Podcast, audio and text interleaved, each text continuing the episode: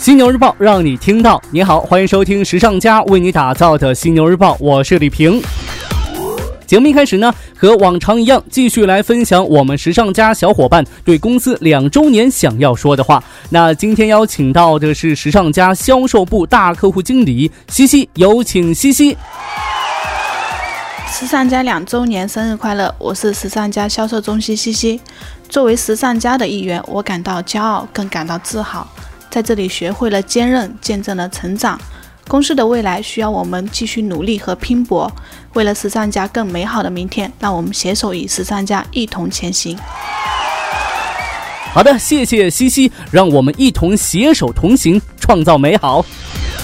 继续来看到今天的节目内容，与你关注到各品牌的最新动态。国内方面，我们先来看到的是海澜之家。近日，海澜之家股份有限公司公开发行可转换公司债券募集资金项目可行性分析报告发布，将募资三十亿元人民币用于产业链信息化升级、物流园区建设及 iG Two 研发办公楼建设升级信息化项目。近年来呢，随着信息技术的创新日新月异，以数字化、网络化。智能化为代表的信息浪潮蓬勃发展，而供应链呢也发展到与互联网、物联网等信息技术深度融合的智慧供应链新阶段。在这一次募资计划当中，海澜之家将对现有门店进行全面的信息化、智能化、数字化升级改造，将通过引入智能识别系统、智能展示平台、智能试衣间与 O2O 配套设施等硬件系统，打造智慧门店，为客户提供更加人性化、便捷化、科技化的购物体验，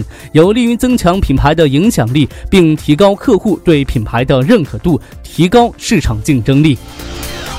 再来看到佐丹奴，佐丹奴国际有限公司近日发布了其集团截至二零一七年九月三十号止三个月内未经审核业务最新资料的公告。根据公告显示，佐丹奴国际第三季度的集团销售额增长百分之三点六，至十二点四零亿港元，相比同期二零一六年的销售额十一点九七亿港元，略微增长。其中呢，中国大陆三季度的销售额为二点八一亿港元，占到总销售额的百分之二十二点七。截至二零一七年九月三十号，在超过三十个国家经营两千三百七十间门店，其中呢，约有一半为独立门店，绝大多数门店位于大中华地区、南韩、东南亚及中东。根据公告显示，与二零一六年同期相比，门店总数减少十八间，主要是因为关闭印度二十九间表现较差门市所致。集团呢正在对印度市场进行业务重组，中国大陆直营店现在有三百二十六家，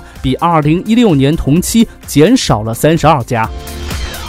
国外品牌方面，咱们先来看到快时尚巨头优衣库母公司迅销集团。迅销集团近期宣布，将在一年之内，在全球三千家门店，包括两千家奥特莱斯优衣库门店，引入 RFID 无线射频识别电子标签。优衣库呢是首个在全球范围之内使用电子标签的日本零售商，但竞争对手 H&M 早在二零一四年便已经引入电子标签。Zara 呢也在今年完成了在全球两千两。两百家零售店和物流中心完成 RFID 系统的安装。迅销集团董事会主席兼总裁刘景正表示，电子标签能节省支付和库存管理的时间，以保证公司能迅速的提高热销产品的产量。使用电子标签还能够缩短结账时间，确保商品有库存及提供其他益处。据了解呢，该计划的初步投资金额约为数百亿日元。迅销集团此举也是为了更好地应对来自不断扩张市场帝国的亚马逊及其他电商的竞争。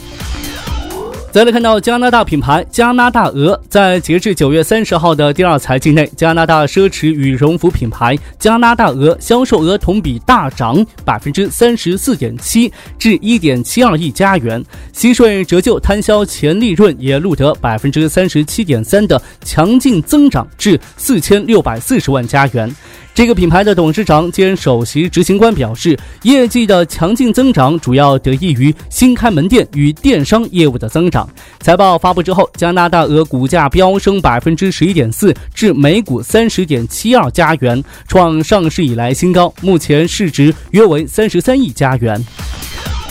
对于那些热衷去欧洲购物的朋友来说，接下来这条消息绝对算是福音了。法国百货公司老佛爷近日发布新闻公告称，未来数月公司将在法国境内的分店推广微信支付。今年九月二十五号开始呢，该公司位于巴黎奥斯曼大道上的旗舰店和旗下位于巴黎市政厅附近的百货公司已经接受微信支付了，这使得老佛爷成为欧洲和法国首个提供这一服务的商场。此外呢，店内还安装了数字化退税设备，中国游客在奥斯曼旗舰店就可以便捷的退税了。老佛爷公关部门一位负责人表示，中国顾客已经成为光顾老佛爷奥斯曼旗舰店人数最多的外国顾客群体。咱们中国游客就是这么的给力，厉害了。OK，暂时呢与你分享这么多。如果说你想要了解更多时尚方面的内容，可以随时关注和下载我们的学时尚 APP。除了好听的，还有更多好看的等着你。别忘了学时尚就上学时尚 APP 哦。